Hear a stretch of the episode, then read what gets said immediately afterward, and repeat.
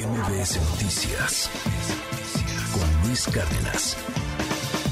Hoy es miércoles de libros con Dalila Carreño y tengo aquí una gran novela, eh, además de una autora súper joven, es de Laura Baeza, se llama Niebla Ardiente. Cuéntanos un poquito más, querida Dalila, qué gusto saludarte, buen día. Hola Luis, buenos días. Pues sí, justo hoy te quiero platicar de Niebla Ardiente, un libro que toca temas muy actuales como las dinámicas de estas familias disfuncionales, la trata de personas, la esquizofrenia y también los feminicidios. Te cuento un poquito, Luis. El libro cuenta la historia de Esther, una mujer mexicana que se autoexilia en Barcelona y que un día, a través de una transmisión televisiva sobre unos disturbios en Hidalgo, ella cree que ve ahí a su hermana Irene, que está desaparecida. La autora, como bien lo comenta, es una chica de Campeche, muy joven, muy talentosa, Laura Baeza. Ella comparte con los lectores una trama que deja al descubierto lo que puede pasar en un contexto de violencia hacia las mujeres, las consecuencias que las enfermedades mal diagnosticadas pueden traer y lo que significa vivir con la ausencia de un papá y de una hermana en este caso. Para crear Niebla Ardiente, Luis, la joven autora, hizo un gran trabajo de investigación con psiquiatras, especialistas en esquizofrenia, así como con periodistas y colectivos cuya labor consiste en seguir el rastro de mujeres desaparecidas. Niebla Ardiente es una lectura, Luis, que logra mantener una atención muy particular porque el perfil de verdad de, de los protagonistas alcanza un nivel psicológico de verdad que te atrapa. Eh, pues Laura Baeza ya ha sido reconocida con el Premio Nacional de Cuento Breve Julio Torri, también con el Premio Nacional de Narrativa Gerardo Cornejo, y pues les queremos recomendar muchísimo, Luis, esta novela, y pues justo en un contexto con todo lo que estamos pues viviendo y que, y que tú nos compartes en tu noticiero sobre estos pues desapariciones, nuestros feminicidios.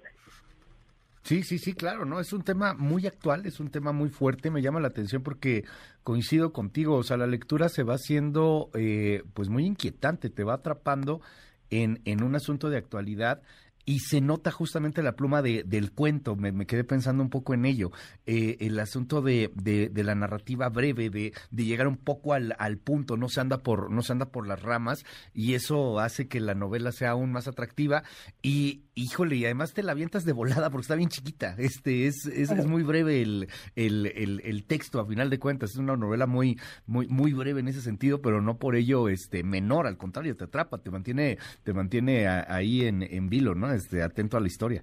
Así es, esto es lo que logra Laura y pues la verdad es que sí queremos recomendárselas mucho. Es sí. una novela que habla de perdón, de culpa, de dolor, de la pérdida y, y, como lo comentas Luis, cómo se va pues de alguna forma mezclando, ¿no? La ficción pues con lo que vemos en los noticieros día a día.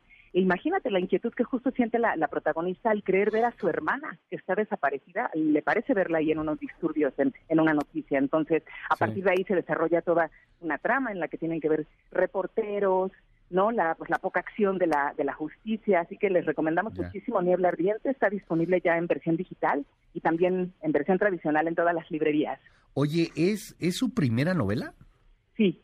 Wow Así además... es, es su primera novela, ella ya ha hecho cuento y Ajá. reconocida, y esta sí es su primera novela. Y de verdad una chica pues bien joven. No, es que muy joven. Tiene talentosísima. 34 años por lo que veo, y, y se ve que, vamos, tiene una gran pluma, o sea, muy probablemente va a ser pues una, una autora muy, muy leída, muy vendida, enhorabuena, este, y, y estaremos atentos dándole seguimiento al tema. Creo que, creo que es uno de esos, de esos talentos, de esas perlas que empiezan a surgir en la literatura mexicana.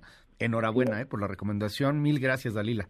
Espero que lo disfrutes mucho, Luis. Sí, Mucho gusto saludarte y a ti y a todo tu auditorio. No, está buenísimo. Mil gracias. MBS Noticias con Luis Cárdenas.